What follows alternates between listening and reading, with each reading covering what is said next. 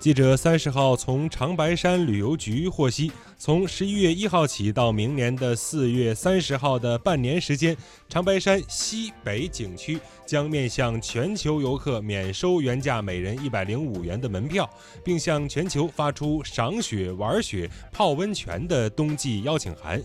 据了解，长白山景区在今年五月就已实施了惠民五条优惠措施，包括一张门票游三天，专享绿色通道、日出日落星空游等等，为长白山景区带来了十足的人气。据统计，自今年五月以来，共有二百一十多万名游客在夏秋两季游览了长白山美景。